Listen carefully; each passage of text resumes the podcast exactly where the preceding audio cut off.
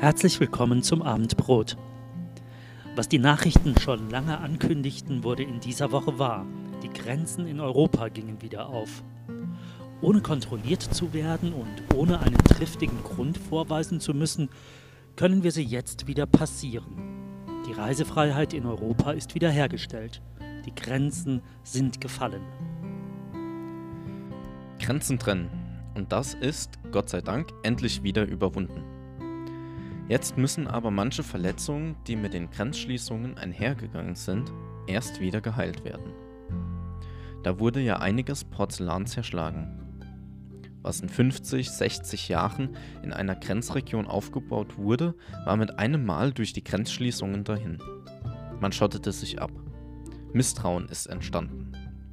Die bringen uns das Virus ins Land. Da muss vielerorts mit dem Abbau der Grenzen der Aufbau von Vertrauen ganz neu durchstarten. Und nicht wenige haben ein mulmiges Gefühl, wenn wir Europäer einfach so wieder über alle Grenzen fahren können. Die Freiheit löst auch Unbehagen aus. Ja, natürlich, denn Grenzen schützen ja auch. Sie trennen nicht nur. Das ist im persönlichen Leben ja auch so. Ich ziehe eine Grenze gegenüber jemandem, um von ihm nicht verletzt zu werden. Auch unseren Kindern zeigen wir Grenzen auf, um sie zu schützen. Wir lassen unsere Teenager nicht die ganze Nacht um die Häuser ziehen. Oder wir sagen, fass die Herdplatte nicht an, sie ist heiß. Grenzen haben nun mal auch diesen pädagogischen Aspekt. So wie es in der Bibel auch ist. Im Paradies sollen Adam und Eva von diesem einen bestimmten Baum nicht essen.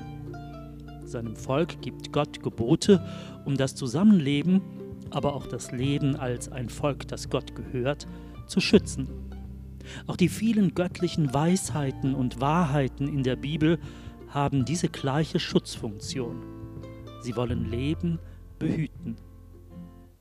Und im Alltag handhaben wir das auch so. Wir bauen zum Beispiel ein Geländer um eine Aussichtsplattform, damit niemand runterfällt. Es ist wirklich nachvollziehbar, wenn wir auch Grenzen ziehen. Denn viele Grenzüberschreitungen bringen uns in tatsächliche Gefahr. Grenzen trennen eben auch von Gut und Böse. Und trotzdem bleibt der Aspekt des Trennenden. Gemeinsamkeiten gehen verloren, wenn wir Grenzen ziehen oder beibehalten. Begegnungen werden seltener. Berührungspunkte nehmen ab. Die Gefahr besteht, sich möglicherweise sogar ganz aus den Augen zu verlieren. Grenzen können eben auch Verbindungen kappen und ein Gefühl von Verbundenheit schwindet für immer. Im persönlichen Umgang kann es dann eine enorme Herausforderung sein, trotz Grenzen ein Miteinander zu leben. Gerade als Christen, die einander lieben. Grenzen sind wohl nur eine Notlösung für das Leben hier auf der Erde wenn und weil es nicht anders geht. Im Himmel gibt es bestimmt keine Schlagbäume. Weil Gemeinde ein Stück Himmel auf Erden ist, ist sie ein Lernfeld, um Grenzen zu überwinden. Christen grenzen niemanden aus, auch den ganz anderen und äußerst komischen nicht. Und Christen lernen offen miteinander umzugehen, auch wenn viele, auch viele Christen, Offenheit nicht gut vertragen können. Es ist manchmal echt schwierig, gegenüber jemandem offen zu sein, sodass der sich nicht angegriffen fühlt oder verletzt ist. Was man ja normalerweise gar nicht erreichen möchte. Aber wahrscheinlich ist es für niemanden immer so leicht, die Offenheit des anderen auszuhalten. Es lohnt sich aber trotzdem offen zu sein, sich nicht zu verschließen, sondern mitzuteilen, was man fühlt und denkt. Das ist es doch, was Beziehungen ausmacht. Nehmen wir als Beispiel den Arbeitskollegen. Wenn außer der gemeinsamen Arbeit nur das Austauschen von Witzen die Beziehung ausmacht, dann verliert man nichts, wenn der eine oder andere die Arbeit wechselt. Außer dass vielleicht ein angenehmer Kollege gegangen ist. Aber wenn man sich für sein Gegenüber öffnet, indem man ihn zum Beispiel zu sich nach Hause einlädt, etwas essen geht oder gemeinsam an einem Haus baut, dann macht man sich verletzlich, angreifbar aber das ist es, was eine Freundschaft ausmacht. Man nimmt den anderen in einen persönlichen, intimeren Bereich mit hinein. In unserem Glaubensleben ist es ähnlich. Wenn ich meinen Glaubensgeschwistern erzähle, mit was ich gerade zu kämpfen habe, mache ich mich zwar verletzlich, aber dafür können sie mir ihre Hilfe anbieten.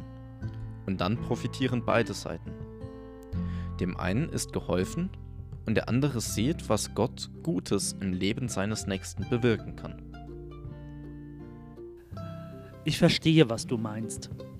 Den anderen an sich heranlassen, Nähe zulassen, das ist wirklich ein riesiges Geschenk für unser Leben.